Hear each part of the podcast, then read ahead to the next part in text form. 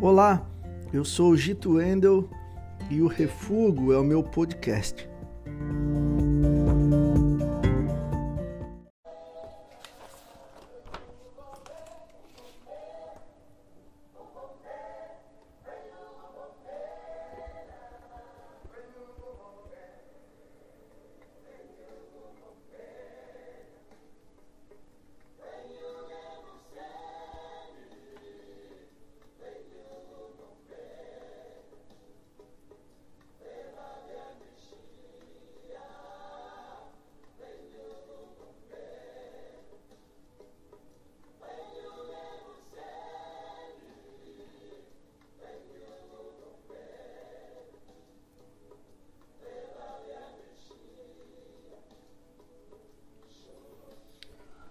Olá, olá, sejam bem-vindos e bem-vindas todos vocês.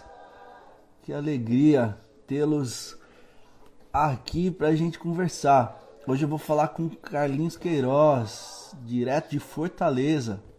E vai ser uma alegria a gente conversar juntos aqui. Então deixa eu dar um oi para quem está na área. O Fernando Choque de Criciúma, Caio Aguiar, a Sâmia o Vitão, Vitor Gabriel, a Miriam. Oi Miriam, tudo bom? Caio, Bruna, direto de Posse, em Goiás. William, direto de Goiânia. Coisa boa, gente. Sejam todos bem-vindos. É, se vocês puderem, cliquem no aviãozinho que tem aí embaixo e convide algumas pessoas que vocês sabem que estão com preguiça. Ah, tá sem som? Tá sem som para vocês, gente? E agora? Estão me ouvindo?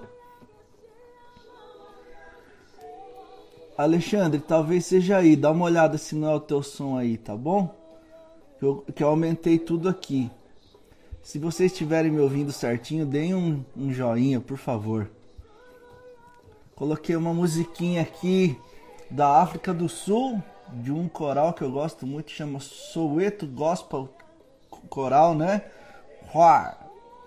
E se vocês quiserem, é, depois acompanhem aí, eles são um coral muito bonito. Coloquei esse coral da África do Sul, porque eu tava procurando aqui um coral de Angola, porque o Carlinhos viveu um tempo em Angola, mas só encontrei na internet aqui com pressa esse coral maravilhoso, Soweto Gospel Choir. Bem-vindos e bem-vindas. Cliquem nos aviãozinhos aí, tá bom? Vou chamar o Carlinhos aqui e a gente vai conversando. Vocês todos e todas aqui. Lília, tudo bem? Bem-vinda. Coisa boa.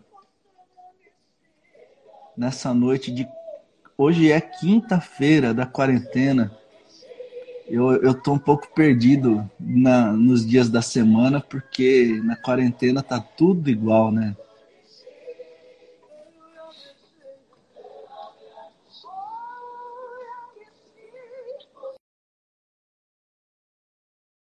Mande pra galera que tá em casa, tá bom? Maxwell, bem-vindo, mano. Tudo bem?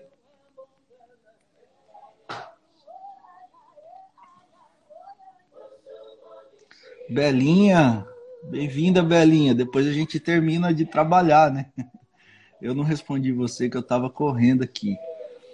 É... Já chamei o Carlinhos, está conectando aqui. Deixa eu acessar certinho aqui. Só um segundo. Carlinhos Queiroz. E aí, meu mano, Maxwell, tudo bem, cara? Coisa boa. Oi, meu irmão, tudo jóia? Tá me ouvindo bem? Tô te ouvindo e vendo bem. Você também tá me ouvindo bem? Ah, claro, legal demais. É porque estava chovendo e deu problema aqui na internet, aí eu tô apelando aqui pro 4G, acho que vai dar certo. Ah, que jóia. Aqui também tá chovendo muito. É. Eu tô no litoral de São Paulo, na casa dos meus pais, a chuva caiu e o frio chegou. Tá um ah, friozinho ah, muito bom aqui. É. Aqui eu estou em Calcaia, é o norte de Fortaleza, a primeira cidade, é onde eu moro. Ah, sim. Então, é ao norte de Fortaleza. Eu falei que é. o senhor morava em Fortaleza e errei por alguns quilômetros. É, pouca coisa. Quase, quase, quase não errou nada. Que legal. O senhor é nascido em Fortaleza? Eu nasci em Fortaleza. Nasci quando Fortaleza ainda era, pelo menos o bairro que eu morava, morava ainda era uma experiência rural. Cresceu demais, né? Cresceu, cresceu. Acabaram com os nossos açudes, acabaram com as lagoas que a gente tinha, alguns riachos que a gente pescava. Era muito gostoso isso, cara. E aí fica só na memória, né? E aí você olha para as casas, para os ah. bairros e fala: Eu já pesquei aqui. Né? Já, ninguém nem tem lugar que ninguém acredita. Tem um lugar que tem o Hospital São José, que era o açude, açude do João Maia. Aí quando eu descrevo, a... ninguém acredita, cara. Ninguém acredita que hoje estão internados no açude, né? Pois é, todo mundo está internado no açude, exatamente. Internado, que coisa mundo... boa. Carlinhos, obrigado por, por aceitar conversar comigo às 9 horas da noite. Opa, virei aqui sem querer. Às 9 horas da noite de uma quinta-feira de quarentena. Que, oh, é uma legal, missão, cara, que é uma missão especial, porque a quarentena nos deixa a todos muito preguiçosos, né? É, com os é, dias empatados, quê, né? né? é, pois é, cara. Mas é assim. Que bom, obrigado, viu? Estamos aí, um privilégio, Guito. Privilégio. Privilégio para mim, nossa, conversar e, e, e, a gente poder falar do Evangelho, do amor de Deus por nós, vai ser uma é, alegria. Coisa boa. Carlinhos, eu queria te perguntar como que era o pequeno Carlinhos, o, o Carlinhos menor ainda a criança Carlinhos aí em é. Fortaleza. É... Como que foi sua infância pescando, correndo nos açudes, é... brincando? Eu era assim, fui uma criança muito feliz, criança pobre, né? Muito Sim. pobre. Nasci numa casinha de pau a pique, conhecida também como casa de tarpa. Sim. É, sei a rua, sei o bairro. E família grande, meu pai casou-se a primeira vez, ficou viúvo, eram sete filhos, casou-se a segunda vez, mais sete filhos, 14 filhos. Né? Olha. É, e tinha um discurso muito interessante, tanto dele quanto da minha mãe, que era a gente não podia passar fome nem ia faltar escola. Uhum. Então a ênfase era estudar e, e ter o mínimo para se alimentar. Então roupa era a gente tinha, mas não era assim a grande prioridade. Sim. Eu lembro na adolescência já querendo paquerar com as meninas, ficava todo sem jeito, porque a roupa que uhum. eu usava no Natal e na passagem de ano, do ano seguinte era a mesma do ano anterior. Uhum. Eu já tinha usado uns dois anos antes, né? Mas é uma criança, e aí, por favor, não é nem um discurso sobre trabalho de criança, até porque eu acho Sim. que criança tem que desfrutar de lazer e tem que, uhum. e tem que ter escola, tem que ter estudo, né?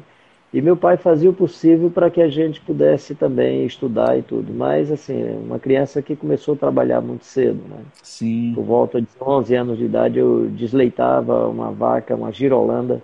Ela dava a média de 20 litros de leite por dia. Eu desleitava oh. muito bem. E aí eu tinha que acordar muito cedo, fazer esse tipo de tarefa, ir para a escola às sete horas da manhã. Uhum. E eu uhum. sempre gostei muito de estudar, desde muito muito criança eu, eu gostei muito, eu gostava muito de estudar. Então foi uma foi uma infância, uma, uma infância muito divertida também, porque nós tínhamos os nossos brinquedos criativos uhum. e aí a gente tinha que inventar o brinquedo. No livro As Faces de um Mito Uhum. Eu falo sobre um brinquedo que era o ônibus, que a gente fazia de. pegava um cordão, amarrava na barriga, aí um menino na frente fazia uma fila, o outro lá atrás, uhum. pegava uma tampa de panela ou uma lata do, do doce de marmelada, fazia como se fosse direção, né? Sim. E o motor, o motor era o pulmão e a garganta. Então o motor nunca, o motor só quebrava quando a gente queria que quebrasse. Né? Sim. E não precisava ter seguro, pagar IPVA. E era um carro Olha. muito interessante. Ele estava sempre pronto quando a gente precisava. E quando a gente não queria, pegava, enrolava na mão e botava no bolso, guardava na garagem. e, a vida continuava. Então. Que coisa boa, é o ônibus da imaginação. É o ônibus da imaginação. E aí com isso a gente conseguia imaginar os garotinhos no bairro que morriam por sarampo, outras outras, é, outros problemas de saúde, a gente conseguia imaginar também o garoto entrando no céu, nas nuvens, com carruagens interessantíssimas. Né?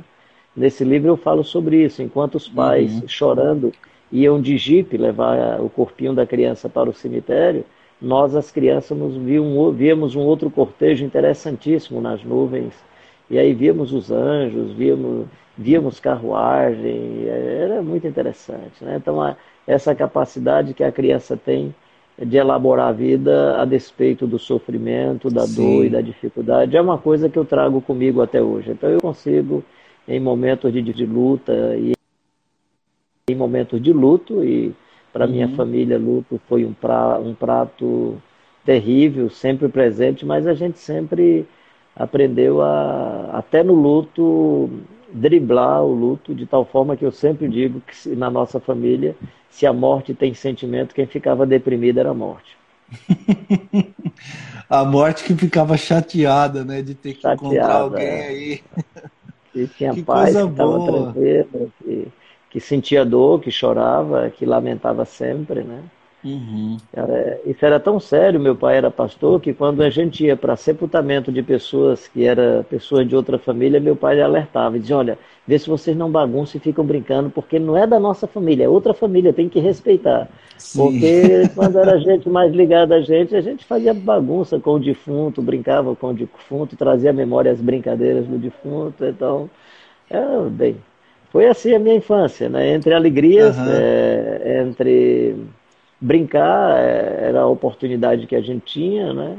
Futebol, que era a minha loucura, meu pai não gostava, tinha pavor de futebol, achava que era coisa do cão, né? Uhum. Eu tinha que jogar futebol escondido, né? Mas conseguia. E eu tinha um irmão, o Otton, que a gente jogava muito bem, os dois tocavam bola muito bem. Sim. E às vezes o colega, cara, como é que vocês fazem? Ah, porque a gente tinha que fazer os gols rapidamente, antes que papai chegasse. E a gente tinha que fazer gol ligeiro, né? Ah, que a curioso. Então, é, é, tinha que ganhar o sempre, jogo logo, né? logo, a gente, sempre, a, é, a, gente sempre jogava como se tivesse faltando dois minutos para terminar a partida. Então dava de é. tudo e jogava sempre muito bem. E o senhor tem algum time do coração? E o melhor do mundo, cara. Ixi, e agora? Qual, é, é, o melhor do, é o melhor do mundo, é Fortaleza, Fortaleza, Fortaleza. o melhor time do mundo. É. Coisa boa, Fortaleza. Eu sou. Um time, eu... um time humilde, ficou na Série C muito tempo para não ser orgulhoso de estar na Série B ou na Série A. Né? Isso, né? é verdade, né? Para não é. poder roubar o, o status de é. grande de outros não, pequenos que estavam Exatamente, exato. É, ele estava tranquilo. Que coisa boa. E vocês já perdoaram o Rogério Ceni já? Ele fugiu e voltou, né? Mas recebeu voltou. a graça. Voltou, não, torcida, deu, deu né? para perdoar ligeiro, né? Porque ele voltou rápido, né? Ele não aguentou fora, não. Não aguentou, não. A saudade foi grande. E lá no saudade Cruzeiro encontrou um sofrimento de, de, terrível. É, de, deixa eu só tirar um barulho de uns animais que estão perturbando aqui, que pode perturbar aí vocês. Claro, só um instantinho. Claro, sem problema. Enquanto isso, eu vou dar oi pro povo. Oi, gente, vou cenar aqui para vocês, tá bom? É, no, depois eu falo oi bonitinho. Mas para todo mundo que entrou aqui, um, um aceno. Eu acho que estava mais perturbando a mim do que a vocês. o cachorrinho, beleza. É. Carlinhos, e você veio de uma de uma família cristã, seu pai pastor, mas você teve um momento que você lembra de ser o seu encontro no evangelho, de ser aquela aquele encontro pessoal, apesar do, do processo da Opa, travou aqui para mim. Opa, pois é, voltou? Voltou, voltou. Ah, não, eu nasci numa família evangélica, meu pai é que vem de cultura católica. Meu pai se converteu aos 21 anos Sim. de idade em 1927, né? E uhum. eu nasci já numa família evangélica e eu lembro que tinha uma música que o pessoal cantava, né? Perguntando qual foi o dia que a pessoa se converteu, se foi numa segunda, se foi numa terça. Aí até que eu consegui uhum. que o meu problema fosse resolvido, porque enquanto cantava eu não sabia qual era o dia de minha conversão. Aí depois Sim. o pessoal colocou uma frase lá que é foi qualquer dia. E cada um, quando foi na segunda, o garoto ficava em pé, foi numa terça, né? Uhum. Aí eu não tinha meu dia. E quando criaram a ideia de foi qualquer dia, eu ficava em pé. Eu acho que era no, no meu aspecto, assim, uhum. da conversão foi mais processual. Né? Sim. Eu tenho aí uma, na memória uma experiência que me marcou muito aí por volta dos 17 anos, que foi um período de muita oração. Era eu, Nélio Neto, Ademir Siqueira, que é um cara que era uhum. médico, já foi falecido, o Ricardo uhum. Bondim, né? e Sim. era um grupo muito bom aqui em Fortaleza que orava e orava muito esse pessoal. E eu me lembro que nesse uhum. período eu tive um dia que me marcou muito, um domingo à tarde, nesse período de oração, aonde mesmo sendo um garoto socialmente adequado, sem fazer muita besteira na vida, mas o sentimento de pecado era muito forte, muito aguçado, a sensação de arrependimento, uhum. se perceber acolhido por Deus naquele domingo à tarde. E logo de imediato um desejo muito grande de conversar sobre o Evangelho, de conversar sobre Jesus. Tudo, toda exposição que alguém fazia das Escrituras, ou porque houve uma avidez, ou realmente uma presença do Espírito Santo, mas era algo assim que vinha uhum. com muita clareza na minha cabeça. Então eu entendo esse momento aí como um momento de uma transformação mais profunda. Se foi só uhum. mais uma experiência, ou se foi aí realmente um momento de chamado e de vocação para ser um ser humano mais apegado a Jesus, ao seu evangelho, pode ser que seja aí nesse momento. Uhum. Mesmo assim, eu acho que eu ainda continuo no processo de conversão Sim. o tempo todo. Eu, eu, sempre acho que conversão é um negócio que acontece todo dia. Sim, de vez em quando a gente se percebe encantado, né? Com alguma expressão é... nova do amor de Deus que ah. parece que a gente não sabia até ontem, né? Ou sabia é... teoricamente, né? Exatamente, né? exatamente. E quando eu vejo o Pedro indo na casa do Cornélio, Uhum. Deus falando com o Pedro precisa falar três vezes e o cara ainda acha que é pegadinha. Uhum. E com o Cornélio, com o Cornélio Deus falou só uma vez e o Cornélio já foi atendendo. E aí Isso. o Pedro passa por uma experiência e o Cornélio também. Ou seja, no meu entendimento, os dois estavam passando por um processo de conversão. Uhum. No meu entendimento, não é o Pedro que vai na casa do Cornélio para o Cornélio se converter, os dois estão se convertendo de alguma coisa na vida e aprofundando mais a amizade e a comunhão com Jesus Cristo de Nazaré. É verdade, e é interessante pensar que Pedro era alguém que tinha andado pertinho demais, que a gente até pode pois dizer, é, ah, já, esse é. aí já fez o curso, mas ele é, a cada dia estava é. sendo refinado ali pela graça é de Deus. Isso, isso Carlinhos, e me fala de Angola, do tempo que você viveu lá, você tem saudade, como é que é? A Angola marcou muito o meu coração. Há poucos dias alguém perguntando se fora. Ah, foi o Marco Gilson, um amigão meu. Uhum. A gente estava aqui na live. Ele disse: Carlinhos, se não fosse o Brasil o lugar que você tivesse a opção de morar, que outro país você moraria, né? Uhum. Aí eu disse que Angola ou um país da mesma natureza e do mesmo estilo do Haiti. O Haiti eu não conheço, conheço vários países da América Latina, mas o Haiti ainda não tive esse privilégio. Mas Angola Sim. e alguns países da África eu conheci. E Angola seria o país. Eu morei em Angola de 91, 1991 a 1993. Uhum. Peguei Angola, viveu um período de guerra de mais de 30 anos. Houve um acordo de paz em maio de 91, uhum. quando eu fui com a minha esposa e meus filhos. E aí, final de setembro, começo de outubro de 92, a guerra começou outra vez. E nesse período eu tive que decidir é, ficar em Angola, mas eu não tinha como, não tinha como naquele, naquele contexto, né, seria risco para a esposa e para as crianças. Sim. Meu filho tinha 12 anos, a minha filha, Carlos Filho, tinha 12 anos, a Kelvinha tinha 9. Então minha esposa veio para o Brasil com eles. Foi um momento duro e difícil essa decisão, uhum.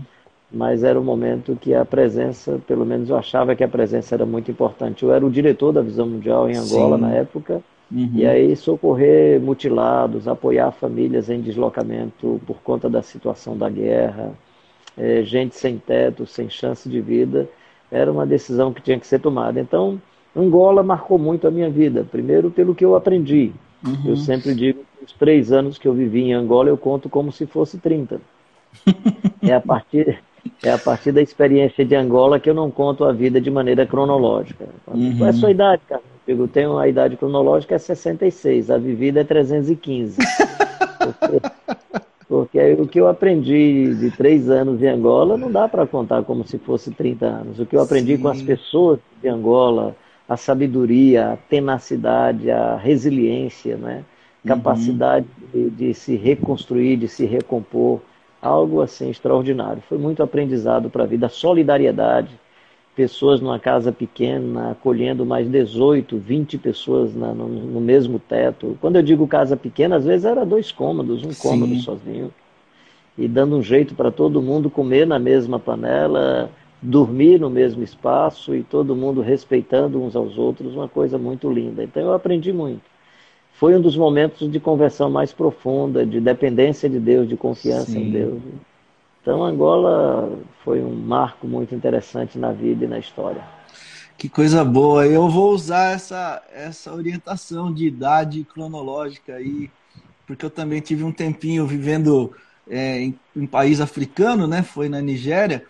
E também confesso que lá o, o, pouco tempo que eu passei já é equivalente a uns 80 é, anos de experiência.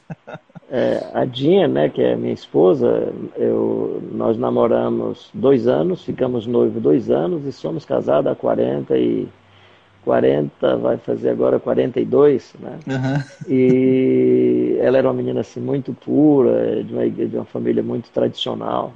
Eu passei uns quatro meses para dar o primeiro beijo. Uhum. E aí quando eu dei o primeiro beijo foi muito legal, foi muito gostoso, né? Então não dá para dizer que a vida, até hoje eu lembro do beijo, não dá para dizer Sim. assim que é beijo de três minutos, beijo de dois minutos, eu lembro até hoje, né? É beijo então, de uma vida, como... né? É beijo de uma vida, então não dá para você contar as coisas como se fosse só, né? Uma coisinha assim de pouco tempo. É verdade. Legal. É, Carlinhos, e você continua peregrino? Pelo menos no Instagram você é Carlinhos Peregrino, mas você ainda faz as andanças aí de vez em quando? Faço, faço. Eu fazia isso sozinho, depois eu e mais três amigos, uhum. aí depois 12 amigos e amigas. Olha. Aí agora tá virando, aí tá virando piquenique, tá deixando de ser peregrinação. Né? tá virando festa no, no caminhar, né? É, é. Oh, antes que eu esqueça, porque o Luciano está colocando aqui, Luciano é um amigão Sim. do coração. Amanhã vai ter uma live comigo, o Ariovaldo Sim. e o Capelete. Legal. A gente vai conversar sobre Romanos capítulo 12 e capítulo 13. Só ele está colocando aí, eu estou lembrando. Aí Sim. depois só pedir para ele colocar aí o horário. Luciano, tu coloca aí o horário que eu não estou aqui na memória qual é o horário, não sei se é 20 ou se 21 horas. Ele coloca aí para gente. Isso. Mas tudo bem.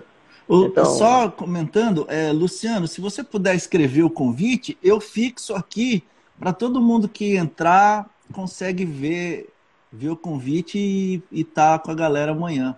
Coisa boa, ó, Carlinhos, Capelete e o Ari. Olha só que maravilha, hein? É a reunião. Eu morei, vez, eu morei com o Capelete vez... um ano, um ano e meio. Sério, cara? É, você tem alguma foto com ele? Tenho, tenho bastante. Tá, porque eu tô guardando todas as minhas fotos que eu tenho com o capelete, eu guardo, que é para se São Pedro quiser criar qualquer problema na entrada, eu digo ao quem é que eu andava. eu vou ter acesso livre. É, eu brinco que, que nós seremos salvos pela graça, exceto o capelete, que é pelas obras. Deus vai quebrar não, o galho ali, não é possível. Não, capelete não tem jeito, não, cara. Capelete fica contando aquelas histórias dele, dá aquela risada, e eu digo, Isso. cara, você fica eu digo, você fica rindo porque você sabe que tudo isso que você faz, ninguém vai obedecer, ninguém vai fazer, que ninguém, é, ninguém é louco igual a você. É verdade. Hoje ele vive com 35 pessoas em casa. Meu é Deus isso. do céu, 35. É, é Conversei com demais. ele hoje. Conversei é... com ele hoje à tarde. Gente boa. Então, agora nas suas peregrinações, moçada, tá indo todo mundo junto. Pois é, virou piquenique, né? É, claro, assim tem, tem seu valor, né? Ela passa a ser uma peregrinação muito mais de solidariedade do que de solitude, né? Sim. Uhum. É, e aí tem toda uma e, e, tem também a possibilidade a gente em alguns momentos faz algum tipo de ação isso, quando o grupo ficou maior a gente faz algum tipo de ação dependendo da necessidade da comunidade, né? Uhum. Vocês têm que. É uma, das, é uma das coisas mais belas e mais gostosas, pelo menos para mim. Da disciplina de espiritualidade, Sim. a peregrinação tem sido a que mais consegue me transformar e mudar alguns hábitos hábitos da vida. Sim, eu ia brincar que vocês têm que fazer igual Jesus, que fala para os discípulos: olha, vamos só nós a parte para um lugarzinho deserto, né? Que se ele avisa, é... vai todo mundo junto. Então tem que falar, ah, é claro. segredo. Não, não, inclusive algumas pessoas, assim, uma vez uma senhora fez uma sacolinha de pano, aí quando eu cheguei na comunidade, ela tinha feito uma sacolinha de pano com Peregrinos do Amor. Né? Uhum. E aí achei aquilo lindo, aí o pessoal queria criar uma logomarca. Eu digo, não, no momento que criar a logomarca, fizer propaganda, deixou de perde o sentido do que nós fazemos. Sim, aí, é Então não tem logomarca, não tem patente, não tem dono. Até porque peregrinar, peregrinar é um negócio muito maluco. Ninguém quer. Quem, quem é que quer andar em lugares onde só os cachorros conhecem a gente? Uhum. Que legal. Então, aquele, texto, aquele texto que diz assim: os cães lhe, lhe, eh, lambiam a ferida né, do homem Sim. que estava ali na porta do rico, né? Uhum. Na estrada, eu, não tenho nem chance do cão me lamber a ferida. Ele quer correr atrás, botar você para correr. É verdade. É muito legal. Então, você que tem costume de estar em todo lugar, e o pessoal, ó, oh, chegou o pastor Carlinhos, não sei o quê. Aí é legal você estar num lugar que nem cachorro conhece você. É muito bacana. E que te põe para correr, né? E, e... Ainda bota para correr. Esse cara não é bem-vindo aqui. Aí você descobre que, na verdade, não é nada, não é nada. É nada, da é privilégio. É, é, então esse negócio de que sou não sei o quê, que ah, esquece, nada. cara. Quem Se os é cachorros Jesus? não estão te dando a moral devida, significa que você não tem nada. É. Carlinhos. Se cachorro não, se cachorro não te dá, não dá pra gente moral devida, possivelmente os bichos estão tendo bom discernimento. Exatamente. Olha, antes de perguntar aqui, é, o Vitor está perguntando se você foi muito questionado por sair em missões com a companhia dos filhos e esposa.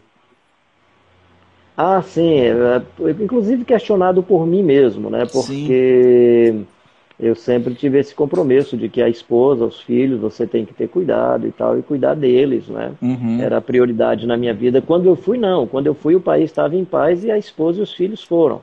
Sim. Mas eu tinha que decidir naquele momento entre é, fugir e sair do sufoco e ver família sofrendo e precisando de apoio e de muito carinho. E eu podia fugir, ter ido embora. Uhum. E achava que isso não era legal. E, então foi um conflito. O que me fez decidir não foi nem a minha decisão, foi a frase da minha filha, com nove anos. A gente teve um momento de oração, não joguei nenhuma pressão sobre ele, sobre isso, uhum. a respeito disso, né? E aí teve um momento depois que a gente orou, ela disse: Pai, você e a mamãe não dizem o tempo todo que vocês ofereceram eu e o Carlos Filho para Deus, que vocês consagraram a gente para Deus, ainda quando a gente estava no ventre de vocês? Por que, que nós agora em família não podemos consagrar também o Senhor para Deus?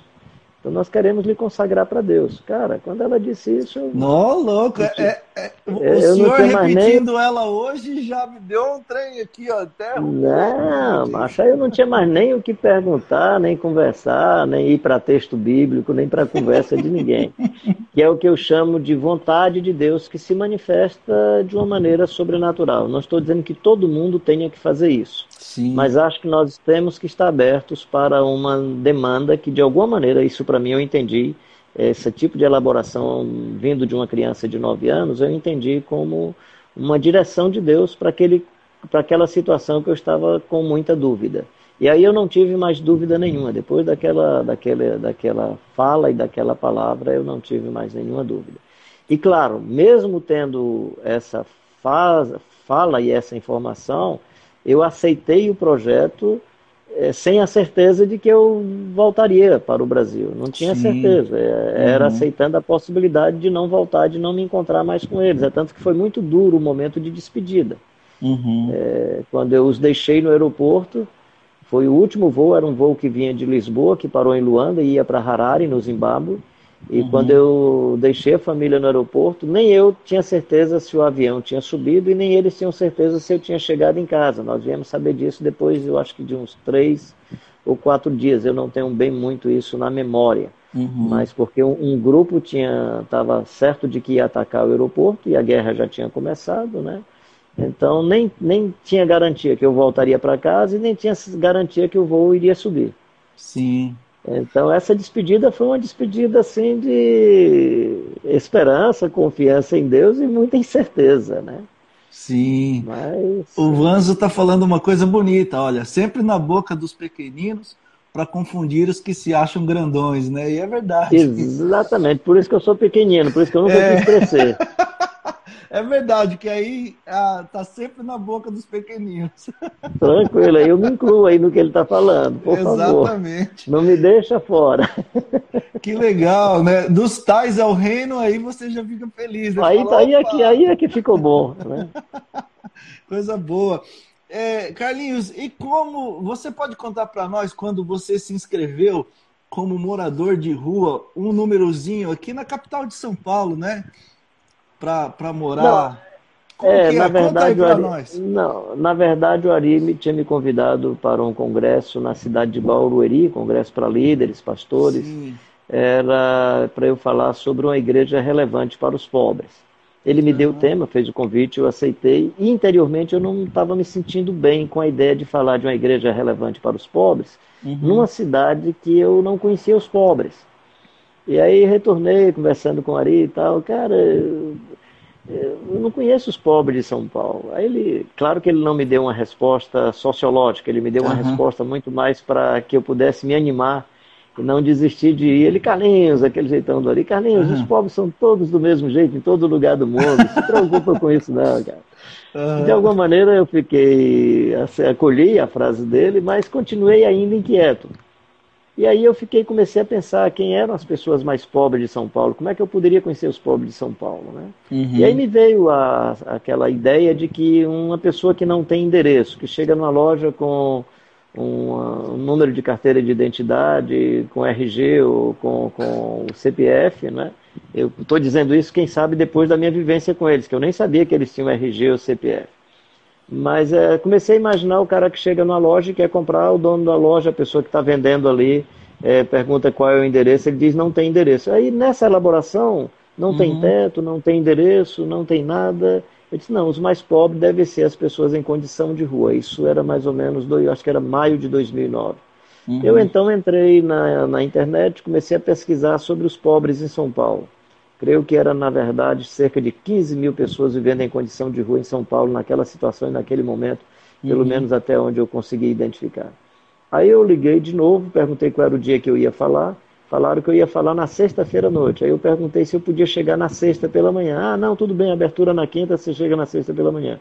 Então, de segunda a quinta-feira, eu fiquei andando aí, perambulando pelas ruas de São Paulo, Praça da uhum. República. Olha. E aí, na, nas noites já de quinta, eu já estava muito, muito cansado de dormir. Dormir não, de cochilar em banco de praça, né? Não dá para você dormir, pelo menos no meu caso. Eu acho que outras pessoas acostumadas com a praça Sim. dorme mais facilmente. Né? Eu descobri que igreja é um lugar legal para dormir. Uhum. Porque aí na igreja você pode assistir o culto e dormir, que ninguém vai mexer no seu celular, não vai tirar a sua carteira, a não ser que seja um, um líder charlatão. Sim. Mas assim, no geral você pode dar uma cochilada tranquila, porque eu não conseguia cochilar legal na praça, né? Uhum. E aí eu procurei então o albergue lá no viaduto do Pedroso. A história do número é Sim. porque você, para tomar café, para almoçar, jantar, não vou entrar em detalhes nesse, nesse, uhum. nesse. Mas aí você tem que ser entrevistado. Eu consegui o café, o almoço, a janta, mesmo sem ter passado por uma entrevista com assistente social, mas por volta de 17 horas, aí já tinha chegado assistente social e eu, outras pessoas foram entrevistadas porque eles faziam rodízio uhum. as pessoas que iam ter acesso ao colchão e acesso a um cobertor.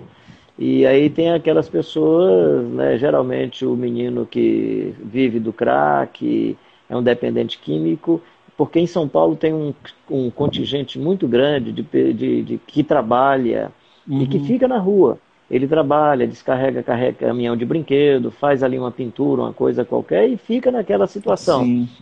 Então tem muita gente ali que está naquele estado e naquela situação, mas que tem algum tipo de trabalho, né? Uhum. E aí, por conta disso, eles fazem o rodízio atendendo muito mais essas pessoas. Sim. E aí, quando eu fui, eu digo: olha, eu não queria tomar o lugar de ninguém, até porque eu estou aqui por uma opção de vida, mas o senhor não tem cara de quem vive em condição de rua. Eu disse: ainda não. E aí a gente começou um bate-papo, né?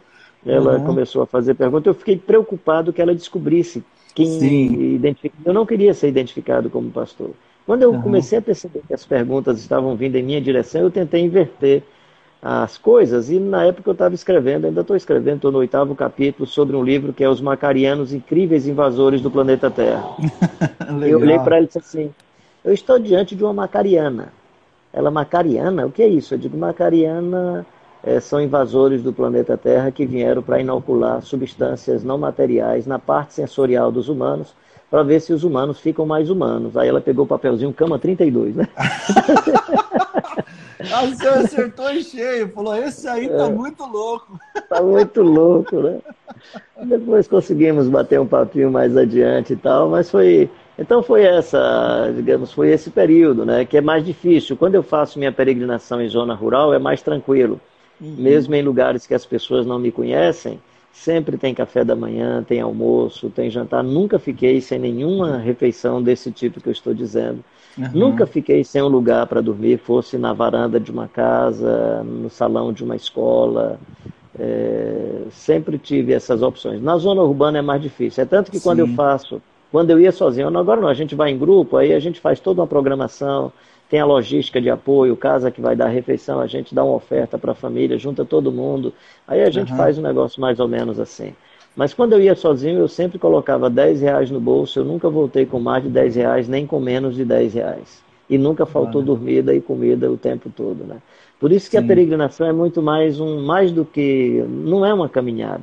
Uhum. Na verdade, é uma experiência de, para se desfrutar do cuidado, da proteção e da provisão de Deus. Sim. Então o Carlinhos Peregrino vem depois dessas experiências aí que já tem cerca de 15, 16 anos que eu pratico esse tipo de atividade. Que coisa boa, coisa boa, Carlinhos.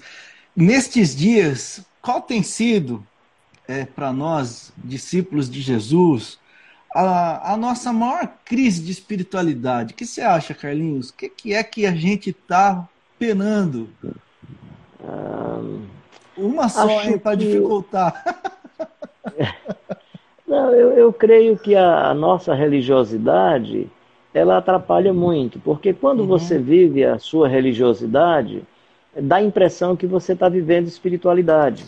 Sim. E assim, com todo respeito às experiências das religiões, eu acho que, e claro, respeitando todas as formas de espiritualidade, eu acho que em Jesus e no Evangelho há um modelo, há um perfil de espiritualidade que nos torna seres humanos mais intensos, uhum. marcados pela vida do Jesus de Nazaré, Sim. pessoas mais humanas, gente mais gente, não é? Uhum. gente que atende ao projeto para o qual nós fomos criados. Então eu sempre acredito nessa espiritualidade que faz do ser humano um ser humano mais completo.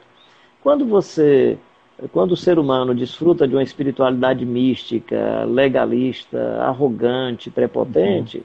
Então ele está totalmente fora do modelo do Jesus Cristo de Nazaré. Eu acho uhum. que esse é o grande problema, especialmente das, das grandes religiões. As grandes religiões, ou elas são legalistas, ou elas são prepotentes e arrogantes, uhum. e aí elas precisam criar é, imagens elas precisam, e eu estou falando imagem do perfil humano, né? Sim. Nem estou falando de imagem de escultura, ela precisa, uhum. ela precisa criar sombras, né?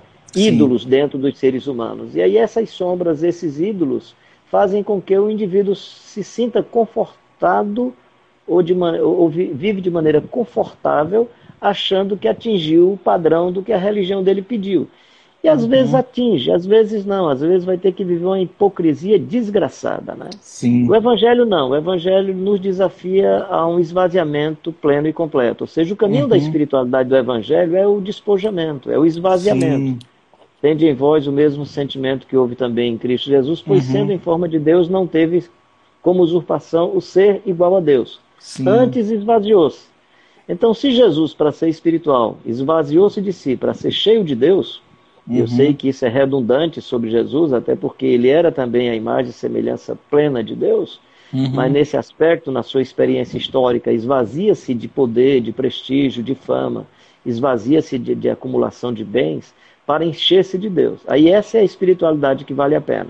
Uhum. Então, na verdade, se pergunta assim: o que, é que você acha que houve com a nossa espiritualidade? É que, no, estou generalizando, é que não teve espiritualidade marcada uhum. por Jesus e pelo poder do Evangelho.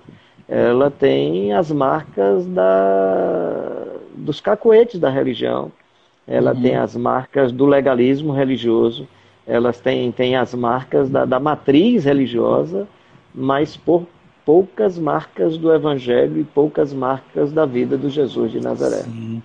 E a espiritualidade de Jesus de Nazaré, uma das das espiritualidades, das ações práticas da espiritualidade dele é o cuidado, né? O serviço ao, ao outro, é, né? Serviço, amor, a humildade, aprender de mim porque sou manso e humilde de coração. Sim. Né? Então, enquanto a religião geralmente propõe uma espiritualidade onde você é ungido, é o cara espiritual, uhum. é o que tem a palavra, é o que tem a voz de Deus, é ungido do Senhor, é assim que a religião lida Sim. com isso, né? O Jesus uhum. é vazio de tudo. Até quando os discípulos o chamam de mestre e senhor, ele pega uma bacia, põe água na bacia e vai fazer o trabalho de um cara que está treinando para ser servo numa casa de família. É. ele, é, ele, ele vai cumprir o papel do treinando, né? Isso que é curioso, né? Do, do mocinho exatamente. que era tido como o, o, o ralé do ralé no serviço braçal ali. É, cuidado, é, exatamente, é o cara que está aprendendo, está tá aprendendo para poder ser contratado. é verdade. Que né? coisa. Carlinhos, e hoje em 2020, há algo que te que acontece em você que ainda te impressiona no Evangelho ou, ou ficou marcado assim como admirável em Jesus de Nazaré? Você teve uma conversão esse ano? Ah, tu diz em mim, no, no, no comigo? Sim, você. Hum, ficar quieto.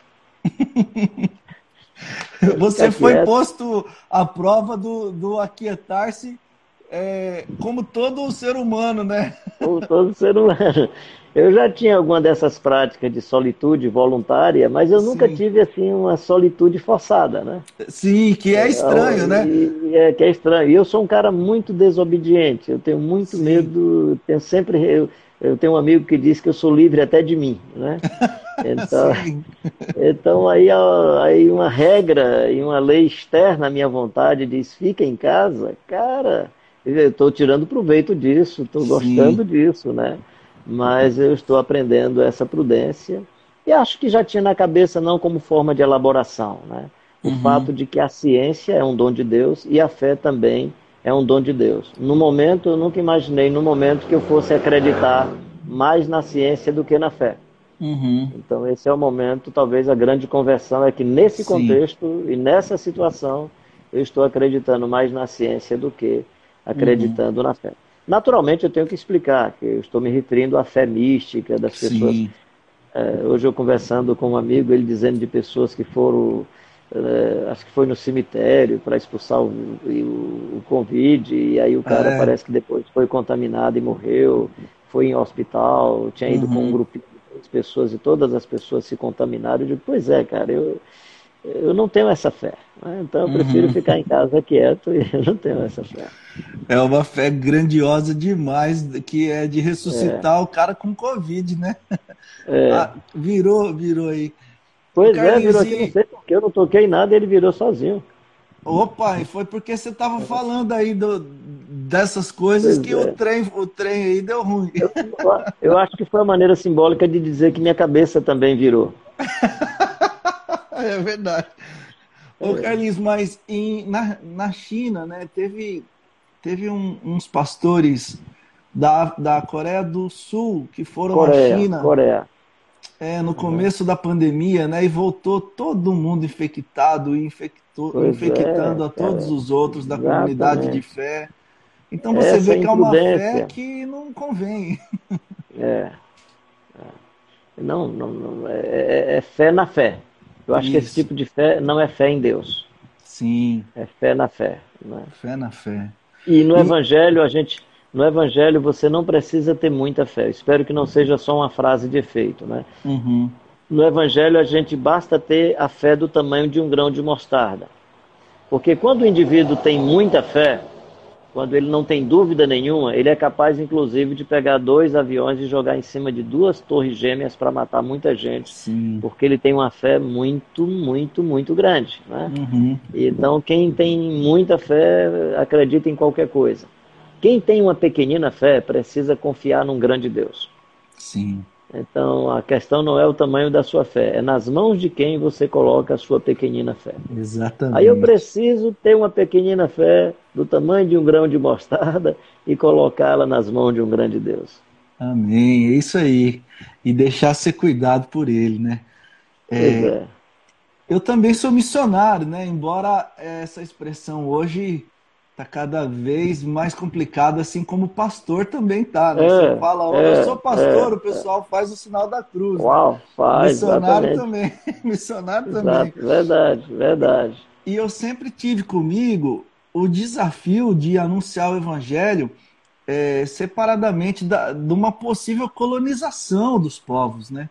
Porque é uma coisa uhum. que acontece muito, infelizmente, é a gente levar para o lugar onde a gente vai trabalhar e servir os pequeninos, a gente levar um pouquinho do que a gente experimentou aqui, né? Religião brasileirada, é, é, experiências de um Deus que se revelou a mim, brasileiro, nascido em São Paulo, né? E aí eu queria que o senhor comentasse um pouquinho é, sobre essa dificuldade que nós temos enquanto missionários de anunciar o evangelho sem colonizar os povos, né? Sem colonizar a moçada que nos recebe. Eu sempre digo que a evangelização ela deve ser experimentada numa via de duas mãos. Em algumas ocasiões eu dizia que eu evangelizava as pessoas e as pessoas me humanizavam, especialmente me referindo às pessoas mais pobres e às pessoas, uhum. às pessoas mais sofridas, né? Sim. Hoje eu acho que eles também me evangelizam. E no Sim. caso específico da minha experiência em Angola, eu passei por conversões profundas de dependência de Deus, de cuidado de Deus, de solidariedade, é, do ponto de vista da transformação de vida, eu acho que alguns angolanos e algumas angolanas transformaram mais a minha vida do que eu a vida deles. E eu acho muito interessante, sempre que eu estou ouvindo qualquer missionário, missionário, especialmente no que diz a missão transcultural diante de pessoas mais sofridas, de pessoas uhum. que vivem muita dor e muita aflição, eu fico escutando o missionário, e por mais que ele dê o testemunho como se ele tivesse feito, né? Aí cada frase que ele diz, ele sem, às vezes sem se dar conta. Alguns fazem isso com muita clareza. Alguns sem se darem conta, estão falando da conversão deles e nem notam. Sim, sim. Então, então acho que essa eu, eu, eu, eu, gosto muito porque toda religião é prosélita. Uhum. Como a religião é prosélita, quem propaga a religião vai fazer proselitismo e vai e corre o risco de fazer colonização. Sim. No caso, exemplo do protestantismo brasileiro que fez a americanização e europeização do povo brasileiro. Uhum. É, acho que os missionários brasileiros correm o risco de fazer brasileirização em outros lugares, levando Sim. muitos aspectos ruins e negativos da nossa, da nossa cultura. Né? Uhum. É, então, eu entendo o evangelho como a ideia de testemunhar. Né? Ou seja, é uma vida tão bonita onde alguém pode se lembrar de Jesus ou perceber Jesus por causa do testemunho da vida. Uhum. E aí, uhum. claro, por compreender ou perceber isso, é, o Evangelho tem uma coisa bonita que é a elaboração. Porque uma vez que a fé é mística e é subjetiva, nós precisamos dar um mínimo de elaboração a essa experiência da fé. Uhum. O que vai se chamar de doutrina ou de teologia é esse mínimo de elaboração. Naturalmente, no começo, toda essa elaboração feita através das cartas, os evangelhos de Mateus, Marcos, Lucas e João, uhum. eram elaborações testemunhais. Não era para fundamentar o que eu acredito para dizer que eu sou diferente do outro. Uhum. Então, a doutrina ou a teologia construída pelos apóstolos não era um formato de trincheira para uhum. dizer que a minha crença é melhor do que a sua, por isso eu não participo do seu grupo. Isso é uma outra, é uma outra construção da teologia. Então, uhum. no começo, né, se a gente observar, o que é que é o Evangelho? É uma experiência pessoal profunda. O que é que você faz com a comunicação do Evangelho? Explicita uh, e interpreta ou decodifica de uma maneira racional uhum. essa dimensão profunda e subjetiva da fé. Essa é por isso que o Evangelho é bacana. Ele tem a subjetividade e a emoção profunda e, ao mesmo tempo, um mínimo de racionalidade, eu estou chamando de mínima racionalidade Sim. básica, para, de alguma maneira, explicitar o fenômeno da fé. Então, nesse uhum. sentido, a missão é uma missão onde essa experiência se dá com o outro, mas se dá também com quem vai. Uhum. Uma vez que a evangelização deve ser sempre uma via de duas mãos. Se nós entendermos a evangelização como uma via de duas mãos, eu creio que nós vamos evitar tanto o proselitismo quanto a, as colonizações outras formas de transferências culturais que não vão beneficiar as comunidades é, em outros lugares. Sim, coisa boa. É, Carlinhos, eu queria que você falasse para nós dos teus livros, onde encontrá-los e se esse livro dos Macarianos é verdade, vai sair, está no oitavo capítulo ou é, é tá, só... Pro... Não, está no oitavo capítulo. O problema é porque tem um macariólogo ah. que é um especialista em macarianos, que é quem me fala sobre os macarianos, que é o certo. Angelo. Uhum. E o Angelo nunca mais apareceu para conversar Aí comigo. Eu não tá... sei o que é que aconteceu. Se é ele que aparece eu não vejo, ou se é ele que não está querendo conversar muito comigo. Então a gente tem vivido essa. E eu não quero continuar sem ter as informações do certo. Angelo, porque senão as minhas informações não vão dizer respeito profundo, não vão falar profundamente sobre os macarianos, porque o Angelo entende muito, muito, muito bem deles. Né? E o Angelo está o... um tempo afastado, então ele talvez ele ficou chateado com alguma coisa. É, ou talvez seja a minha indiferença, né? Sim. Porque eu acho que o Angelo não se chateia com ninguém. Ele é fantástico. Até porque ah, ele não é sim, é pretencioso. É ele, ele só comunica sem. Com se leveza. quiser, é leveza, se quiser, quer, se não quiser, não quer, e ponto final. Né? Não vou falar, tá tranquilo. Não, tô tra tranquilo, né? Então eu espero que saia logo, mas é esse aí, né? E aí tem, na, pela Ultimato, tem o Céu Bastante, Felicidade à Luz do Sermão do Monte, tem uhum. Em Busca da Espiritualidade, O Mercado da Fé e o Evangelho da Graça. Sim. Que era um livro que, quando eu estava ainda elaborando, mostrei para o pastor Shed, ele disse, Carlinhos, esse é o tipo de livro que você deve publicar só depois que você morrer, porque senão os caras, os caras lhe matam antes. Vão né? ficar bravos, é, né? É, que é o Evangelho, é o, mercado, é o Evangelho da Graça e o Mercado da Fé. Né? Sim ou é o Mercado da Fé, Evangelho da Graça. Tem outro que é a oração nossa de cada dia, aprendendo Sim. a orar com Jesus. Esses três se encontram na Ultimato. Na Ultimato. Tem o Eles Herdarão a Terra, que é o compromisso do povo de Deus com os pobres. Esse está esgotado. Uhum. Foi publicado pela Encontro Publicações da, da, da Luterana, né? Uhum. E aí eu não, não... Tem as faces de um mito, a fascinante história de um cabra de Deus na terra, na terra do, na terra do Sol que é uma biografia sobre. Na verdade, o pano de fundo é a história do meu pai e da nossa família. Sim. E ele que foi um dos pioneiros da evangelização no semiárido nordestino e no semiárido do Ceará e semiárido do Rio Grande do Norte, principalmente oeste do Rio Grande do Norte. Evangelizou o cangaceiro, é uma história muito bonita, muito interessante. E aí nesse livro eu faço um corte da. Meu pai nasceu em 1906, né? Sim. 1927 ele se converteu, 1932, 29 aliás, ele sai da Assembleia de Deus. 1932 ele organiza com um grupo de pessoas a chamada Igreja de Cristo no Brasil, que é aí no período da Revolução dos Tenentes. Uhum. Então, na verdade, a, o livro ele tem um corte histórico do jovem no Nordeste da década de 10 até a década de 30. Que aí ele ou era um cara que ia para as tropas militares, ou era um agricultor, ou fazia o caminho da religião, que é o que o meu Sim. pai fez. Meu pai fez o caminho o caminho da religião. E aí, década de 30 até a década de 60, com o movimento feminista, alguns sinais da década de 60 muito difícil, né? Uhum. É, e aí, da década de 60 até a década de 80, com as diretas já.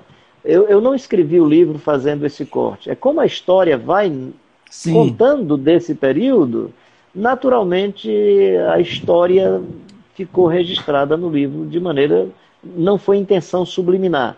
É Sim. que ela vem porque é assim que é. Legal. Esse ainda encontra para compra? Tem. Esse, inclusive, eu não sabia que eu tinha uma editora. Eu tenho uma editora Carlinhos Peregrino, eu nem sabia. Oh, é verdade? Eu, é, é, eu faço alguns serviços para a Visão Mundial Sim. E o João Helder, que é um amigão meu, ele criou o meu MEI para eu poder, quando eles me pedissem para fazer o serviço, ele criou Sim. lá, ele mesmo, ó, oh, Carlinhos, vou fazer aqui, tu não, to, não, não, toma cuidado com isso, a gente faz por aqui. Uhum. E eles fizeram o MEI, né, o microempreendedor individual. Sim. Aí eu fui emitir uma nota fiscal, deu problema, não vai a internet. Aí eu tive que ir aqui em Calcaia, na prefeitura, para ver. Quando eu chego lá, que eu olho, o cara diz, ah, é, o senhor pode dar palestra, dar treinamento e publicar livros. Aí eu posso publicar, ele está aqui, não sei. Aí eu publiquei. Esse livro ele foi publicado. Aliás, ele, a primeira edição dele saiu pela, pela Vinde. Foi o último Sim. livro publicado pela Vinde, inclusive com prefácio feito pelo Caio. Uhum. É, ele que me animou na época a escrever o livro, ele e outras pessoas, mas ele foi muito contundente nisso, né? E Sim. aí saiu depois uma outra edição e agora uma terceira edição desse livro. E aí As Faces de um Mito, a fascinante história de um cabra de Deus na Coisa boa. Esse depois, se alguém quiser, entre em contato com a Kelvinha. Eu acho que ela estava por aí. Eu acho que eu vi Sim. instante a Kelvinha por aí. E aí a gente. Esse eu tenho alguns deles aqui em casa. Coisa boa. Isso é bom porque aí a gente divulga suas obras. E eu queria, é. É, queria comentar com o irmãozinho, esqueci o nome dele, que ficou de escrever aqui. Ele disse que me mandou, Carlinhos, as informações do encontro amanhã, mas eu sou meio ruim aqui de, de computador, de, de celular, né? Então, uhum. se você puder falar, acho que. A Kelvinha, a Kelvinha tá aí. Eu vou pedir a Kelvinha para ela olhar aí nos arquivos dela e só ver o horário que essa, eu, Capelete e o, e o Ari, uhum. a Kelvinha olhar aí e diz o horário, porque ele fez o convite, mas eu acho que ele não colocou o horário. Tá. Ela pode colocar e coloca a minha live e aí a gente se comunica aí. Beleza, porque depois da, da nossa conversa eu coloco também aqui o horário. Isso, porque legal. aí a galera que estiver aqui pode acessar e amanhã participar, que vai ser um encontro muito legal. Carlinhos. Calvinha já disse aí que te envia, ela disse. Tá joia. Beleza, obrigado, Calvinho. É, Carlinhos, você me fez lembrar que o Caio conta que encontrou, se eu não me engano, foi se eu não me engano, não sei, um tio ou o teu pai que estava muito enfermo, deitado numa rede. É, e aí cara. ele chegou pertinho, e eu não vou lembrar a frase que foi dita, mas é algo como se eu, eu quisesse ou não mais. podia. Você lembra? Por favor. Lembra, o tio Leontino. Um Isso. dos homens mais corajosos. Conheci muitos, muita gente corajosa. Meu pai era corajoso, mas não tinha como o tio Leontino, não. Uhum. Homem corajoso.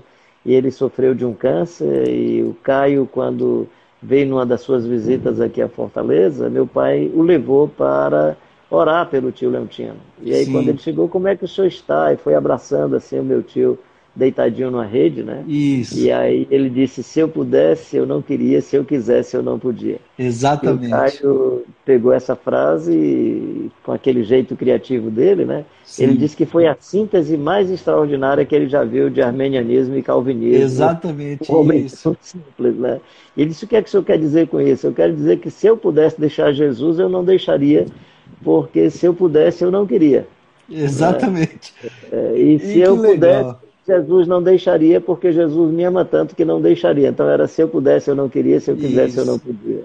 E, e eu quero confessar aqui, para a gente encerrando, que eu só compreendi coisas re, referentes ao arminianismo e calvinismo e essa crise gigantesca que se dá na frase do seu tio Leontino, que foi uhum. aí que eu discerni, falei, é isso, toda a confusão de 500 anos está resolvida num cabra, gente boa de Deus, iluminado Exato. pelo Espírito do Senhor, né? Exato. E aí eu fico completamente. Quando o pessoal me fala, é Egito, eu falo assim: olha, se eu pudesse, eu não queria, se eu quisesse, Isso. eu não podia. Uhum. E o cara fica uhum. com uma cara de paçoca e eu deixo uhum. ele sofrer. Porque essa é. frase precisa de um pouquinho de sofrimento, né? Para que claro. a gente possa elaborar e, e, discernir as coisas do Evangelho. É. Pois é, cara, é, é, muito, é muito, é muito interessante. O Evangelho é muito simples, né? Então, Sim.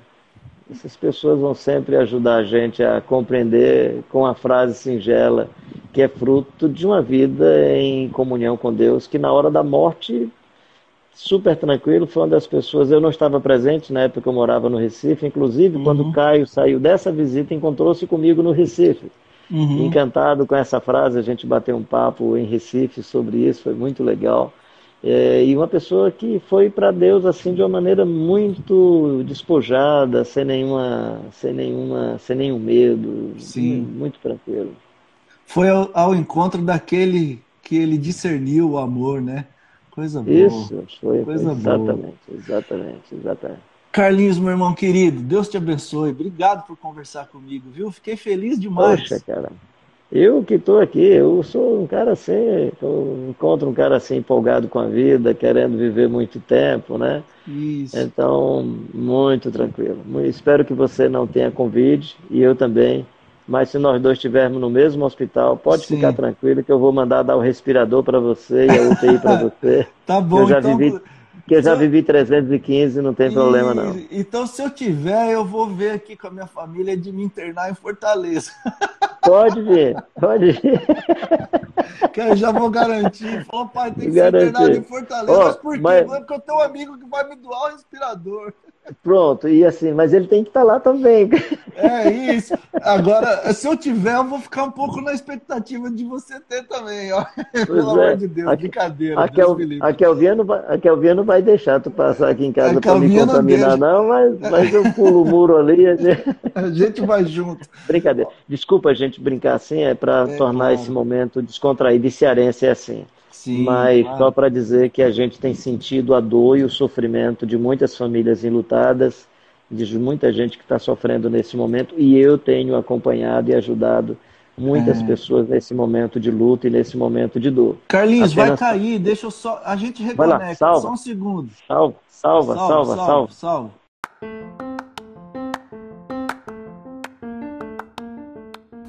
Você ouviu o podcast Refugo. Se curtiu, compartilha com a galera aí e siga a gente em tudo quanto é rede social. Eu sou o Gito Wendel e o Refugo é o meu podcast. Valeu!